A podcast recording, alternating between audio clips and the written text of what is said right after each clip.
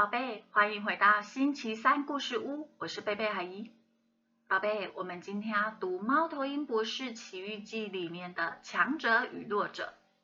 故事的主角小熊康妮的家被一只好凶的美洲狮给霸占了。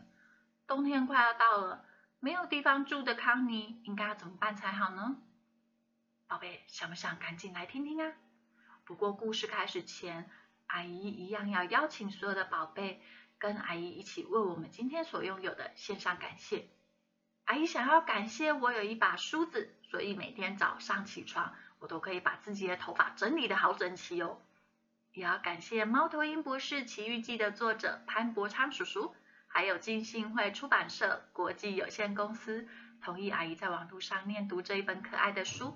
那么现在我们赶紧来听一看今天的故事吧。小熊康妮有天回家，来到洞穴时，灌木丛突然，哦，沙沙作响，而且还扑出了一头流浪山头的美洲狮。他望见了康妮的山洞，于是上前来回查看。啊，我喜欢这山洞，可以给我吗？哎，这美洲狮说着说着，居然露出它尖尖的牙齿。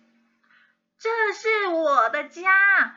我在这里住了很多年，看到里面有我的家具吗？哦，那这山洞不再是你的喽。我经过长途的跋涉才找到这里，这个冬天我要躲在里面避风寒。但这是我的家，宝贝，你必须走。美洲狮怒目而视，视事欺凌。康妮迫不得已，只得收拾细软。落寞的离开他多年的家，他别无选择呀，因为美洲狮它凶猛无比，随时一口把它吃进肚子里。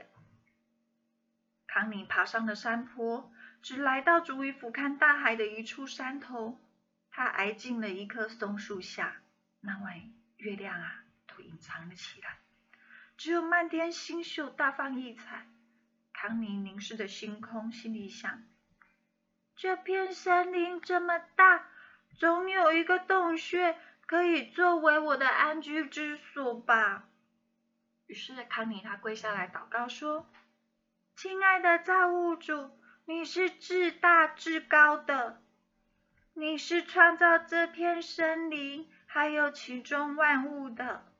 求你听我的祷告，美洲狮抢走了我的洞，我的家。”我需要找到另外一个住处，度过今年的寒冬。祷告后，康妮闭上眼睛，疲倦的睡去了。那晚啊，异常的凄冷，他缩射起来取暖。说到山的那一头，那只美洲狮也睡着了。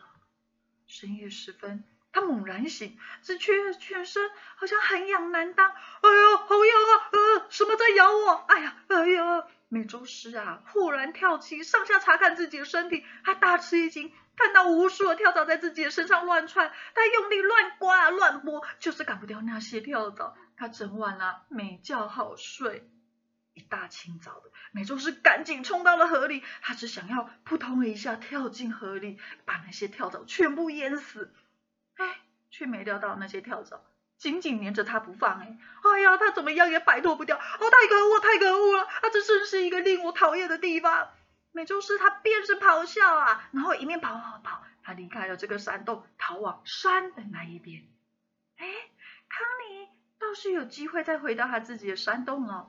他坐在沙发上，会心的微笑。宝贝，你有的时候会不会也遇到比你还强？可能你的力量、你的知识没有办法战胜他的人呢。这时候啊，我们也可以学习康妮，谦卑冷静的祈祷，也许会有不一样的果效哦。好啦，让贝贝阿姨一起为我们来做一个结束的祷告吧。